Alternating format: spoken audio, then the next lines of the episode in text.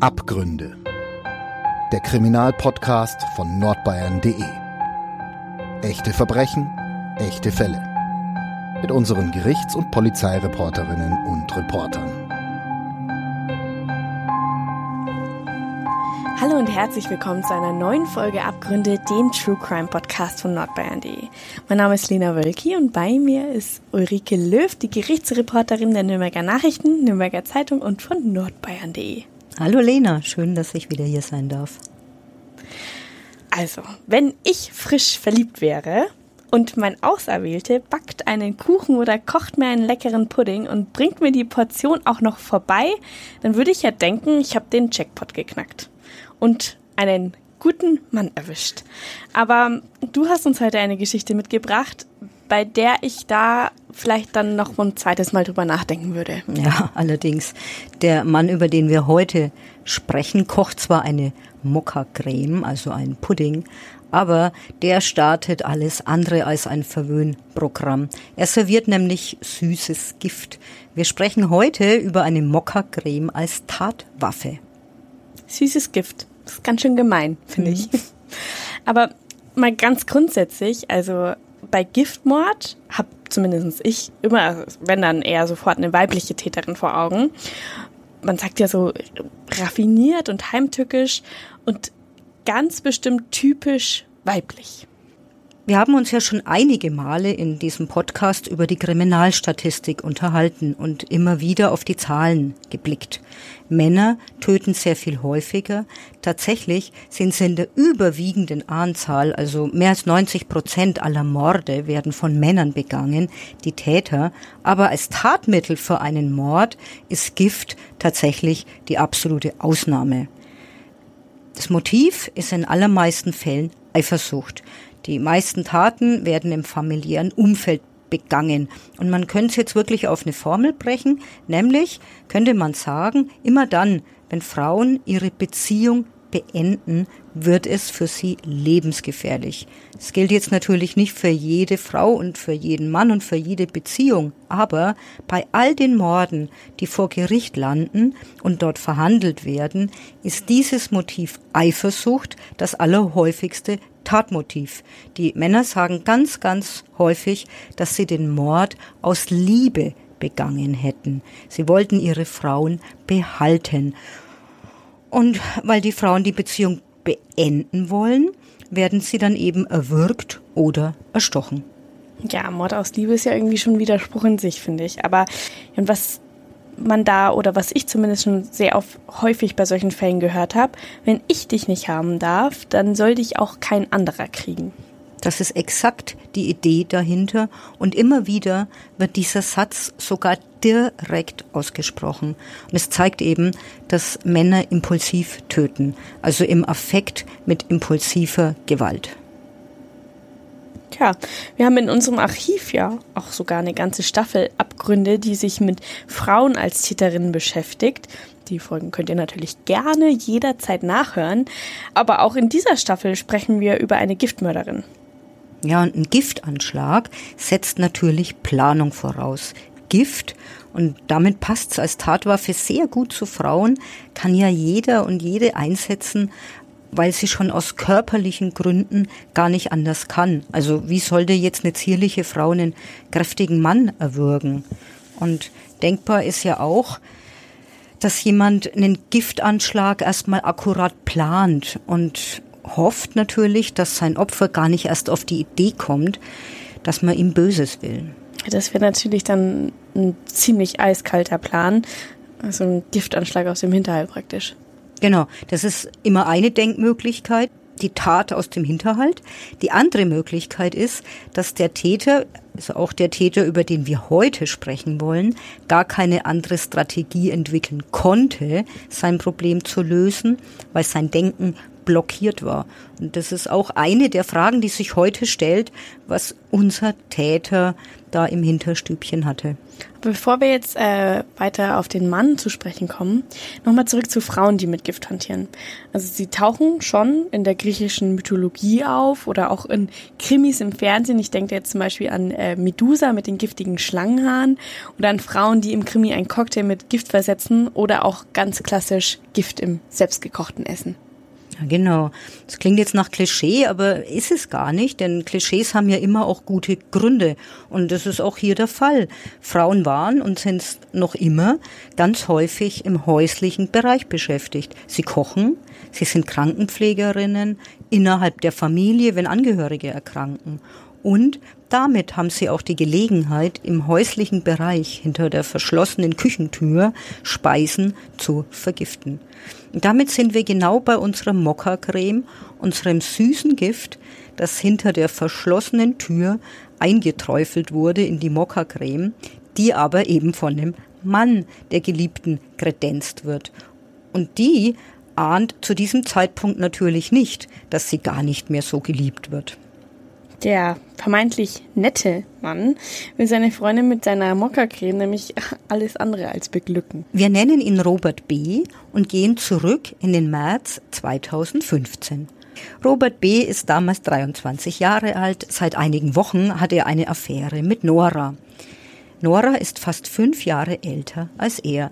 Die beiden heißen natürlich nicht so, wie immer haben wir die Namen geändert.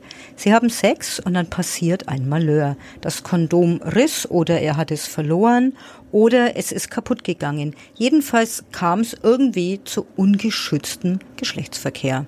Ja, und in solchen Fällen passiert häufig genau das, nämlich Nora wird schwanger. So ist es, Nora wird schwanger. Und nun wird es ganz schwierig zwischen Robert und Nora. Die Nora schildert zwar später im Nürnberger Amtsgericht, dass sie sofort zu einer Apotheke gegangen ist und sich die Pille danach besorgt habe, aber schwanger bleibt sie eben trotzdem. Und so wird's schwierig, denn jetzt stellt sich heraus, dass sie für Robert nur eine Affäre ist und der alles andere als Vatergefühle hegt. Aber sie, also Nora, hat, sie ist ja ein bisschen älter, wie du schon gerade gesagt hast, hat sie sich denn ein Kind gewünscht? Ja, sie erzählt, dass sie sich zunächst nicht sicher war, ob sie das Baby behalten möchte oder ob sie die Schwangerschaft abbrechen wird. Dann geht sie zum Frauenarzt und in der Arztpraxis sieht sie die ersten Ultraschallbilder und jetzt steht ihre Entscheidung fest. Sie will das Kind. Im März 15 ist sie bereits in der 15. Schwangerschaftswoche. Am 21. März 2015 kommt ihr Freund Robert zu ihr in der Wohnung und jetzt hat er diese selbstgemachte Mokka-Creme dabei. Genau in dieses Dessert hat er ein Abtreibungsmittel gemischt. Ja, das Medikament Mifegyne. Das sage ich deshalb so genau, weil über dieses Medikament später sehr viel gesprochen und gefachsimpelt wird. Ein Jahr nach diesem Abend, im April 2016, sitzt Robert B. als Angeklagter vor dem Schöffengericht im Amtsgericht Nürnberg. Er hat einen Verteidiger und Rechtsanwalt Maximilian Beer versucht zunächst einmal klarzumachen, dass hier zwar über eine heimtückische Tat gesprochen wird, doch gleichzeitig kein Vertrauensbruch in einer langjährigen Beziehung stattgefunden hat, sondern Nora für Robert B. nur ein, sagen wir mal, Spusi war. Die Liebe fürs Leben, sofern es die denn gibt, war es sicherlich nicht. Und das bildete die Grundlage ähm, für dieses Tatgeschehen oder das Vorgeschehen zur Tat. Ähm, auch ein klassischer Sexunfall, der zur Schwangerschaft geführt hat. Und dann sicherlich für meinen Mandanten die Wahrnehmung, oh, jetzt habe ich da irgendwie nichts mehr mitzureden und zu entscheiden, obwohl ich doch der Vater bin. Und das hat ihn alles Step by Step in eine Aussichts für ihn persönlich aussichtslose Situation gebracht, die er auch von Anfang an bei der Polizei ganz offen eingeräumt hat. Also das Prozessverhalten meines Mandanten war immer so, dass er proaktiv zur Polizei gegangen ist. Ähm, man hatte natürlich einen Verdacht, man ist auf ihn zugekommen, aber er hat selbst die Beschuldigtenvernehmung gesucht, auch ohne Anwalt diese bestritten, wenn ich recht erinnere, und hat von Anfang an gesagt, was er wollte, was er gemacht hat und was er wollte. Ich kam zu einem relativ späten Zeitpunkt in dieses Verfahren. Deswegen, das passierte alles, bevor ich in diesem Verfahren mit von der Partie war. Der Vorwurf, der Robert B. gemacht wurde bei Gericht, lautet Schwangerschaftsabbruch und gefährliche Körperverletzung. Und dem Angeklagten droht dafür eine lange Haftstrafe. Die Anklageschrift fasste das so zusammen, so war der Sachverhalt, der auch eingeräumt wurde. Am 21.03.2015 mischte mein Mandant also das Medikament in eine Mokka-Creme und am selben Tag wurde diese Mokka-Creme von meinem Mandanten ähm, zu der Geschädigten gebracht, ähm, in die Wohnung. Man hat äh, miteinander davon gegessen und das war die eigentliche Tathandlung. Es wurde ähm, dieses Schälchen mit Mokka-Creme vorgesetzt und die Geschädigte hat es gegessen und aus Sicht der ähm, Staatsanwaltschaft äh, besonders perfide. Ähm, es wurde darauf geachtet von meinem Mandanten, dass dieses Schälchen auch aufgegessen wurde. Ähm, es war auch äh, die, die, Rede davon, dass gefüttert wurde. Ähm, also man hat sichergestellt von Seiten meines Mandanten, dass das Schälchen ganz aufgegessen wird. Man hat danach die Schälchen abgespült, die Verpackung mitgenommen. Alles Punkte, die später natürlich den Verdacht erregten, auch der Geschädigten erregten, dass da irgendetwas drin gewesen sein muss und dass das nicht in Ordnung war. In der Beweisaufnahme kam damals ans Licht, dass Robert das Abtreibungsmittel in Tschechien besorgt hatte. Die Rechnung einer Apotheke wurde in seinem Hausmüll gefunden. An jenem Abend, als Nora die Mokka-Creme gegessen hatte, bekam sie heftige Unterleibskrämpfe und auch Blutungen. Sie hat natürlich sofort den Rettungswagen gerufen und wurde dann ins Krankenhaus gefahren. Dort hat man den Tod des ungeborenen Kindes festgestellt, also Schwangerschaftsabbruch sozusagen geglückt und sie musste jetzt medizinisch versorgt werden. Er wollte auf keinen Fall Vater werden, also das ist damit auf jeden Fall klar. Die Geburt seines Kindes wollte er auch um jeden Preis verhindern. Feststellen kann man jetzt an der Stelle natürlich auch, dass die beiden er kaum eigentlich überhaupt nicht miteinander gesprochen haben. Sie will das Kind, er will es nicht. Ihm fehlt es aber an jeder Kompetenz, sich Hilfe zu holen oder Beratung, eine Beratungsstelle aufzusuchen. Sie haben auch nicht mit einem Dritten gesprochen. Wir haben sie eigentlich überhaupt nicht gemeinsam über das Kind unterhalten. Sie haben auch nicht nach einem Ausweg gesucht. Stattdessen überlegt er im Alleingang und schmiedet eben seinen Plan, wie er sich aus dieser ganzen Sache rausstehlen kann. Mein hat sich der Geschädigten gegenüber schon immer ganz klar verhalten. Er hat gesagt, dass er dieses Kind nicht will und auch nicht will, dass sie das Kind zur Welt bringt. Und ähm, man konnte sich darüber nicht einigen, man hat sich gestritten und er war sicherlich von der Situation und von der Schwangerschaft völlig überfordert und in die Enge getrieben und hat dann auch versagt, so wie er das auch gesagt hat, dass er so das auch erkannt hat, dass er völlig versagt hat, diese Situation ähm, mit der Geschädigten zu klären. Ja? Und dann gesagt hat, jetzt nehme ich das äh, in die eigene Hand und fuhr dann ähm, 2015 im März nach Prag und kaufte sich dort das Medikament ähm, für einen medikamentösen Schwangerschaftsabbruch. Und er wollte damit den Abbruch der Schwangerschaft herbeiführen. Das war dann der Tatplan, den er umgesetzt oder den er vorbereitet hat. Und selbstverständlich, das ist auch in der Hauptverhandlung immer rausgekommen, es gab die Versuche, es zu klären und mein Mandant hat versagt, das zu tun und hat dann aber umgeschalten, und das kann man sicherlich strafschärfend, wie das von Seiten des Gerichts berücksichtigt wurde, ähm, sehen, dass er dann ähm, das nicht mehr angesprochen hat, es in die eigene Hand genommen hat und der Geschädigten auch das Thema nicht mehr angesprochen hat, das Gefühl gegeben hat, ähm, dass man jetzt eben miteinander durch diese Zeit geht, um sie in Sicherheit zu wiegen. Und nachdem er sich das Medikament beschafft hat, ähm, dann auch zur Umsetzung geschritten ist. Ja, wie immer, im Nachhinein ist man natürlich schlauer, aber aus heutiger Sicht stellt sich schon die Frage, warum die beiden keine Beratung suchen warum sie keine weiteren Personen einschalten, um zu einer Lösung zu gelangen. Für Nora war die Sache ja ganz klar, sie wollte das Kind, aber der Robert war nicht in der Lage, sich Hilfe zu suchen. Er nimmt dann sein Schicksal in die eigene Hand und fährt eben nach Prag.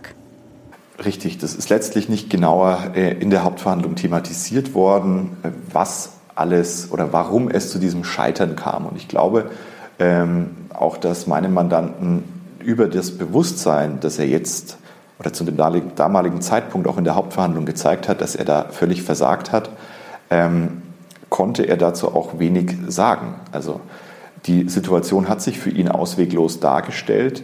Warum das so war und was man noch hätte erwägen können und welche Möglichkeiten es denn abstrakt gibt es, ähm, da haben Sie völlig recht. Im Nachhinein ist man immer schlauer. Die kann man sich überlegen, aber die hat er zu dem damaligen Zeitpunkt nicht gesehen. So hat er sich immer eingelassen.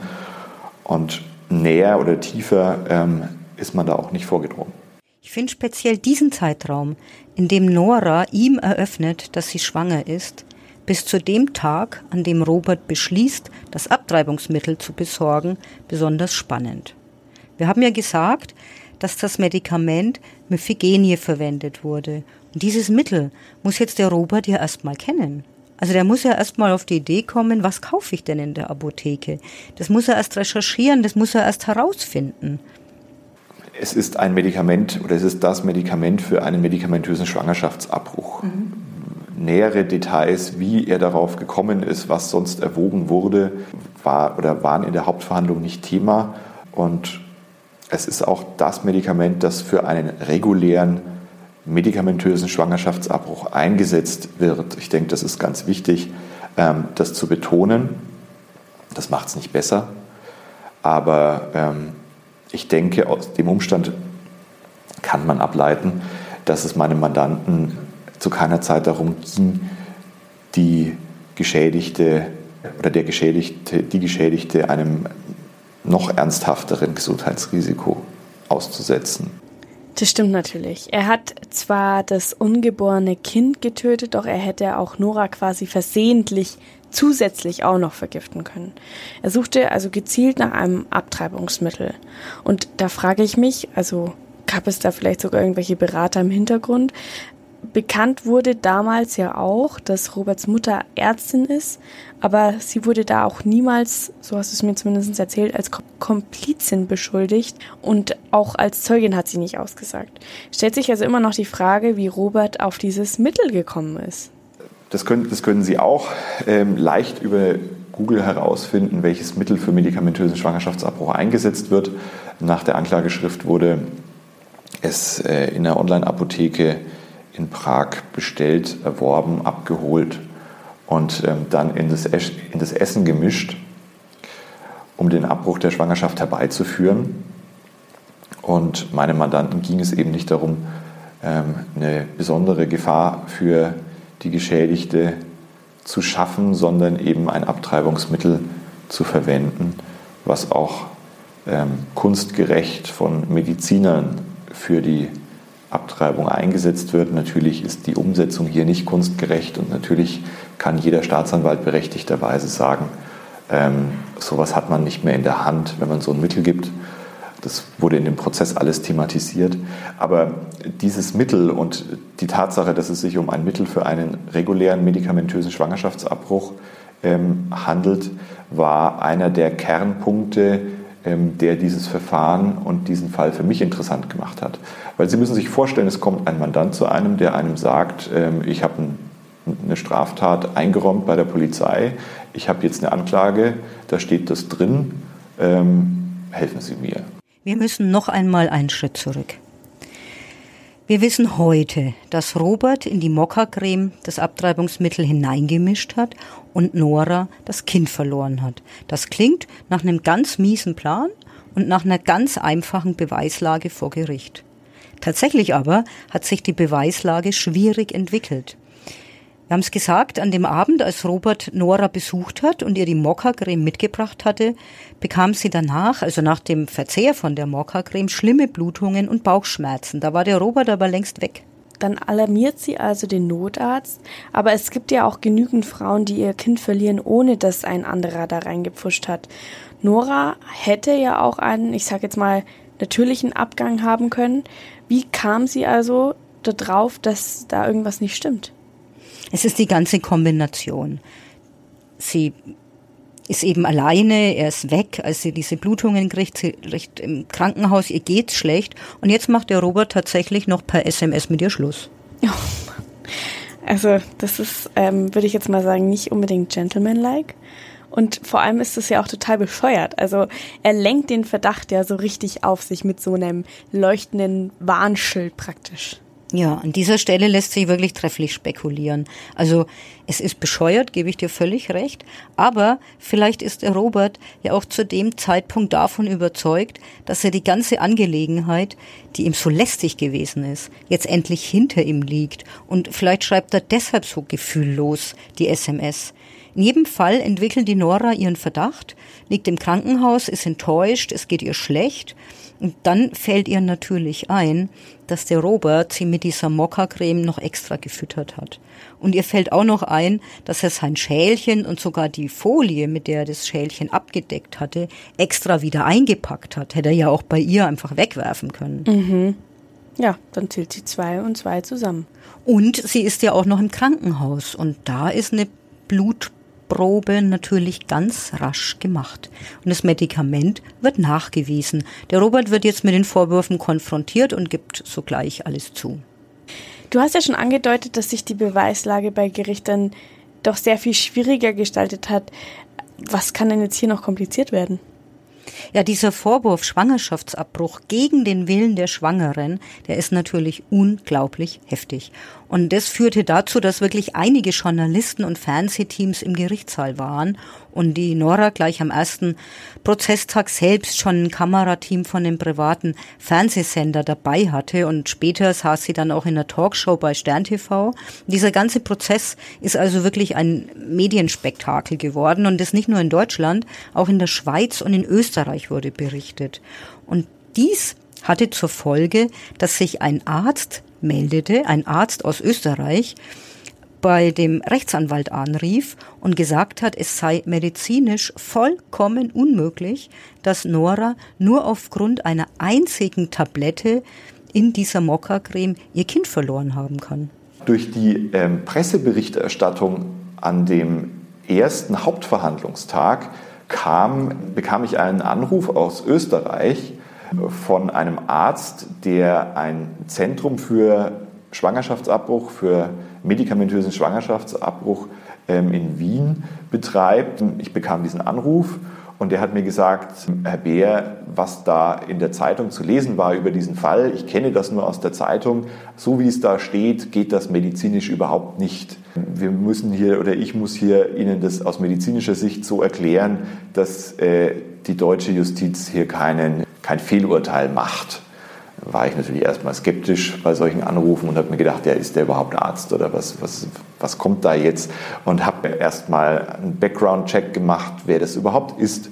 Und es hat sich herausgestellt, dass das alles stimmte, was er sagte. Es stimmte, dass er dieses Zentrum betreibt, dass er ein Experte ist, dass er publiziert hat auf dem Gebiet und dass er sich vertieft damit auseinandergesetzt hat. Und es war natürlich für, wenn man das jetzt hört, ist das so ein, in Anführungszeichen, für die Verteidigung vielleicht ein positiver Umstand, ein Jackpot. Jetzt habe ich einen Experten, den ich irgendwie in diesen Prozess einführen kann. Und dann wendet sich das Blatt. Ähm, in der strafprozessualen äh, Wirklichkeit sieht es natürlich etwas anders aus. Das war ein ganz wichtiger, wichtiger Baustein. Aber das ändert erstmal nichts daran, dass man einen Sachverständigen hat, den das, ähm, der in diesem Verfahren drin ist. Und den kann man auch nicht so einfach austauschen. Der Sachverständige, von dem nun die Rede ist, ist Professor Peter Beetz. Der Herr Beetz ist Chef der Rechtsmedizin in Erlangen und ein absoluter Experte, wenn es darum geht, den Tod zu klassifizieren. Der Professor Beetz hat schon Tausende von Leichen seziert und in noch viel mehr Prozessen als Gutachter ausgesagt. Jetzt aber sagt ein anderer Mediziner, also dieser Anrufer, der Gynäkologe aus Österreich, dass diese Anklage gar nicht hinhauen kann und eben eine einzige Tablette in der Mokka-Creme nicht ausreichen kann. Die Verteidigung hat deshalb jetzt behauptet, dass Robert sich nur eines versuchten Schwangerschaftsabbruchs schuldig gemacht haben kann. Doch freilich ist natürlich der Versuch auch strafbar. Aus Sicht der Verteidigung, aus meiner Sicht, kommt es zu einer absurden Wendung, völlig ins Blaue hinein. Aus Sicht der Staatsanwaltschaft kommt es zu einem ganz logischen Schluss. Ähm, Verteidigung sagt sich, wir haben einen nachgewiesenen Fall der Gabe des Medikaments und wir haben einen, einen Schwangerschaftsabgang, der mit der Wirkungsweise des Medikaments überhaupt nicht zusammenpasst. Wir wissen nicht, wie viel gegeben wurde. Wir wissen aber, dass die Dosis, also wir, wir wissen, dass es nicht ausgereicht haben kann, wenn man sich die Wirkungsweise des Medikaments anschaut, dass alleine davon die Geschädigte ihr Kind verloren hat. Das ist die Auffassung der Verteidigung. Die Staatsanwaltschaft setzt dem Ganzen dann entgegen, na, ist doch ganz klar, wenn äh, das nur der Auftakt gewissermaßen war, diese Mokka-Creme, dann wurden halt noch weitere Speisen mit, mit dem Medikament versetzt. Und dann ist das ja alles doch wieder zu erklären, weil dann erfolgte doch eine mehrfache Gabe und dann passt das ja alles wieder zusammen. Und man hat also dann recherchiert, wo man oder welche also von Seiten der Staatsanwaltschaft und auch nachgefragt in der Hauptverhandlung, welche Speisen denn sonst noch miteinander verzehrt worden sind. Und die Verteidigung hat es äh, immer abgestritten und auch ganz äh, praktisch versucht zu widerlegen, in eine Creme kann ich so ein Medikament super einbringen, ja, aber doch nicht in einen Döner oder in Sushi. Es kam dann tatsächlich so, dass der Staatsanwalt seine Anklage erweitert hat. Er hat eine sogenannte Nachtragsanklage erstellt. Und die Nora, also diese Nachtragsanklage, die ist natürlich nur möglich auf der Basis von Ermittlungen. Und die Nora erzählte nun und erinnerte sich nun auch noch an einen Döner und eine Portion Sushi, die ihr auch von Robert serviert wurden. Und nun hat der Staatsanwalt Robert B. vorgeworfen, dass er seiner Freundin Nora schon Tage vor der Mokka-Creme auch einen Döner und eine Portion Sushi auftischte, beides wieder versetzt mit dem Abtreibungsmittel. Es ist natürlich sehr viel wahrscheinlicher, wenn man den Medizinern folgt, dass mehrere Gaben des Medikaments diesen Abort ausgelöst haben.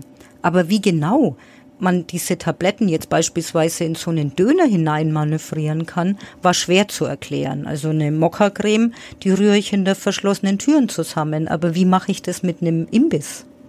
Dazu hat man sich auch ausgeschwiegen. Nähere Details der Umsetzung wurden nicht ergründet. Man hat gesagt, das hat er längere Zeit auch in der Hand gehabt, hat es ihr gereicht oder das Sushi äh, ausgepackt. Also das ist die Auffassung ja der Verteidigung gewesen, da begeben wir uns in den Bereich der absoluten Mutmaßung und wo ins Blaue hinein irgendwelche äh, Medikamentengaben behauptet worden sind, die nach Auffassung ähm, von uns nicht passiert sein können. Ja, schon eben, wie Sie sagen, ganz praktisch nicht. Es ist nicht vorstellbar, in ein fertig in ein bestelltes Sushi oder selbst äh, es ist nicht vorstellbar, ähm, dieses da einzubringen, dass es nicht auffällt, dass man das dann auch runterschlucken kann und es seine Wirkung entfaltet. Also es wäre schlicht und ergreifend wirklichkeitsfern, vorstellbar ist natürlich viel, aber äh, wir hatten keinerlei weitere Anknüpfungstatsachen dafür. Es ging natürlich hoch her im Gerichtssaal, denn gleichzeitig stand im Raum, dass der Abgang beispielsweise aufgrund eines Blutergusses an der Gebärmutter natürliche Ursachen gehabt haben könnte. Wie gesagt, es sind alles nur theoretische Überlegungen, denn gleichzeitig hatte der Robert B. ja eingeräumt, dass er die Mokka-Creme mit der Tablette versetzt hatte. Allerdings hatte die Nora eben auch geschildert, dass sie schon Wochen vorher Blutungen hatte. Der pathologische Befund des Fötus, da kommt wieder die Rechtsmedizin ins Spiel, und der Plazenta wiederum hat keinen Hinweis auf ein Hämatom geliefert. Jetzt kam äh, ich, jetzt kam mein Mandant unverändert mit seiner Reue und ich mit meinen medizinischen Zweifeln. Und das hat dazu geführt, dass die Hauptverhandlung, ich habe beantragt, diese auszusetzen. Das ist nicht geschehen, aber es hat einen Fortsetzungstermin gegeben. Und zu diesem Fortsetzungstermin äh, für mich zauberte die Staatsanwaltschaft dann eine Nachtragsanklage aus dem Hut, wo man plötzlich diese weiteren Tatvorwürfe in den Raum gestellt hat, um eben für mich erkennbar, um diese Zweifel, die ich gesät habe, wieder zu zerstreuen. Und zu der Nachtragsanklage hinzu wurde dann auch noch Haftbefehl erlassen und mein Mandant in der Hauptverhandlung. Im juristischen Streit befinden wir uns an dieser Stelle zwischen der Frage, handelt es sich um gefährliche Körperverletzung und Schwangerschaftsabbruch oder um gefährliche Körperverletzung und versuchten Schwangerschaftsabbruch. Ja, wir sind jetzt in, wir sind jetzt auf gut Deutsch im Streit darum, was dem Angeklagten auch zu beweisen ist. Die Abtreibungspille in der Mokka-Creme hatte der Angeklagte ja zugegeben. Über weitere, ich sage jetzt mal, Anschläge wurde noch gestritten. Die Staatsanwaltschaft forderte damals dann vier Jahre Haft. Ja, in erster Instanz im Amtsgericht Nürnberg hieß es damals in der Urteilsbegründung, dass Robert B. die Tat über Wochen geplant hatte und damit erhebliche kriminelle Energie gezeigt habe. Doch das Gericht hat sein Geständnis als Pluspunkt gewertet und dreieinhalb Jahre Freiheitsstrafe verhängt. Jedoch ging der Streit weiter denn die Verteidigung hoffte auf eine mildere Strafe, legte Berufung ein und auch die Staatsanwaltschaft ging in Berufung. Dass die Anklagebehörde auch Berufung einlegt, hat oft nur taktische Gründe. Es gilt nämlich das sogenannte Verschlechterungsverbot. Das heißt, wenn nur die Verteidigung Berufung einlegt, darf die Strafe für den Angeklagten im Berufungsprozess nicht höher ausfallen. Also er darf nicht schlechter gestellt werden. Deshalb legt oft auch die Staatsanwaltschaft Berufung ein, damit eben noch eine Drohkulisse überhaupt im Raum ist. Ja, wenn ich das jetzt richtig verstehe, hätte der Angeklagte dann, wenn wir es, wie du schon gesagt hast, taktisch betrachten, nichts zu verlieren. Genau, und die Staatsanwaltschaft eben kein Drohmittel mehr. Und hier war es dann so, dass die Nora in zweiter Instanz vor dem Landgericht Nürnberg führt dann geschildert hat, dass sie immer noch schlaflose Nächte hat. Die Verteidigung hat dann die Flucht nach vorne angetreten, 2000 Euro Schmerzensgeld an die junge Frau angeboten und das wurde auch akzeptiert. Der Robert B. ist bei seinem Geständnis geblieben, doch hat er um ein milderes Urteil gebeten. Juristen sprechen dann auch davon, dass die Berufung auf den Rechtsfolgenausspruch beschränkt wird. Das heißt, es findet nicht nochmal eine Beweisaufnahme statt, sondern es wird eben nur die Rechtsfolge diskutiert. Das heißt, man hofft einfach auf eine mildere Strafe. Wie so oft ähm, muss man im Laufe so eines Verfahrens abwägen, ob man jetzt versucht, seine Strategie und auch die, die Wahrheitserforschung irgendwie um jeden Preis voranzutreiben oder irgendwann äh, im Laufe eines Verfahrens eine vernünftige, pragmatische Lösung findet. Und der Sachverhalt wurde immer von ihm eingeräumt und die medizinische Wirkung, nämlich wie Sie richtig sagen, die Vollendung, die kann man nicht einräumen. Die muss in der Hauptverhandlung rauskommen oder nicht. Und er konnte dazu natürlich nie was sagen.